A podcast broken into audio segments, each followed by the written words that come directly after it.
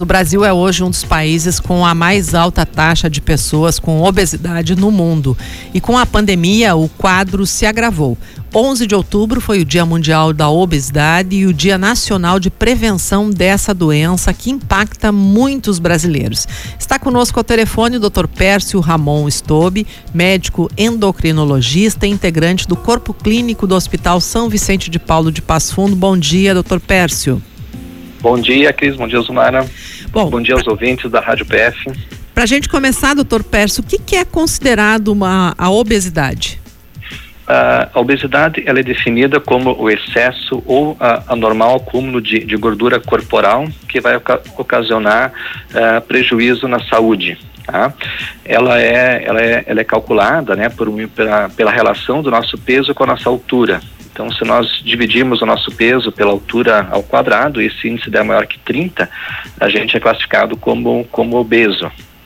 Bom, a gente sabe que há várias causas e varia muito de pessoa para pessoa, mas quais são as principais causas de obesidade hoje no Brasil?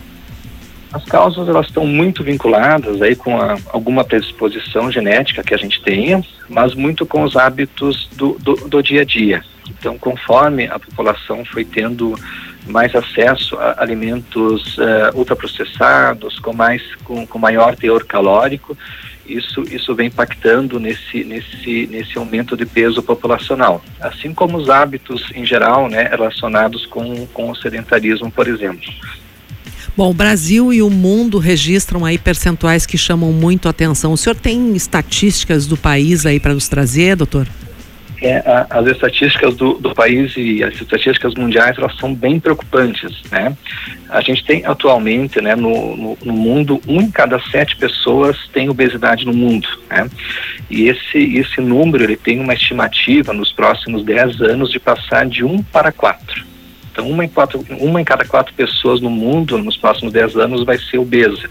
Isso vai gerar uma população em torno de 2 bilhões ao redor do mundo. Né?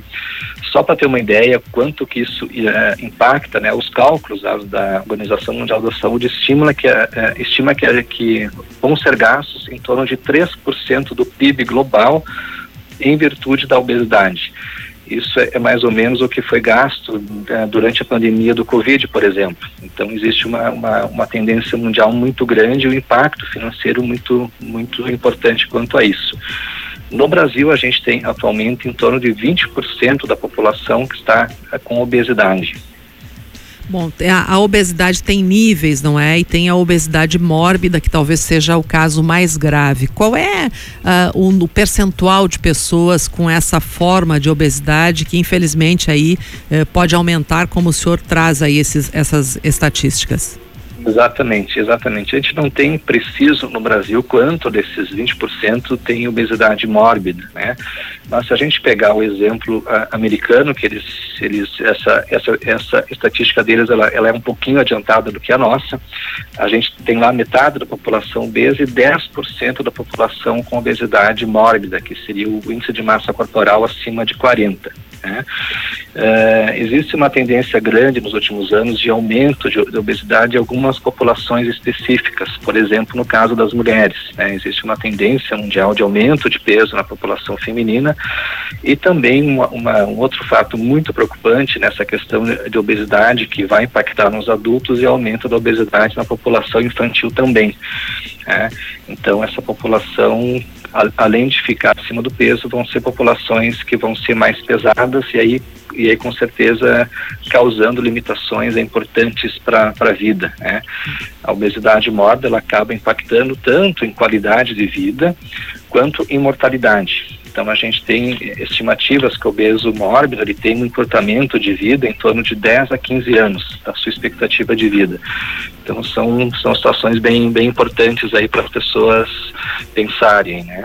Bom, a gente podia fazer uma outra entrevista só para falar das uh, receitas de dietas, não é? Algumas milagrosas, outras mirabolantes e outras que são sérias. Mas o fato é, doutor, que tem muitas pessoas que não conseguem emagrecer. Aí tem um, outra explicação, né? É, o, o caminho para perder peso é um caminho é, diferente do que a gente faz para ganhar peso. Né? O nosso corpo ele foi teoricamente projetado para acumular, para estocar calorias, né? Então, a perda de peso, em geral, ela é, ela é, ela é mais difícil, ela é mais demorada, ela demanda mais, mais investimentos aí, né? É como se o seu caminho do centro até, a, até a rádio PF não fosse o mesmo para voltar da rádio PF até o centro. Eu vou ter que andar pela perimetral umas quantas voltas para chegar no centro.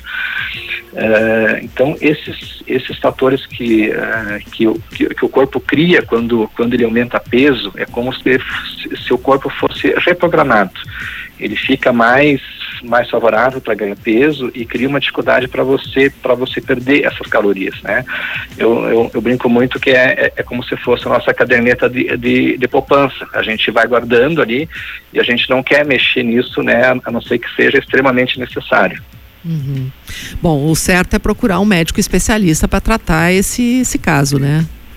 Exatamente, exatamente, né? As, as, tentativas de peso, elas, elas passam, né, por restrição, por restrição calórica. Não, não, não existe uma maneira da gente perder peso mantendo a mesma ingesta calórica. Então, todas as dietas, as formas de dieta, tipos de, dieta, os tratamentos que podem ajudar nessa, nessa perda de peso, eles envolvem essa questão da, da pessoa conseguir reduzir a sua ingesta calórica para conseguir com que o corpo vá vá, vá gastando o que está guardado.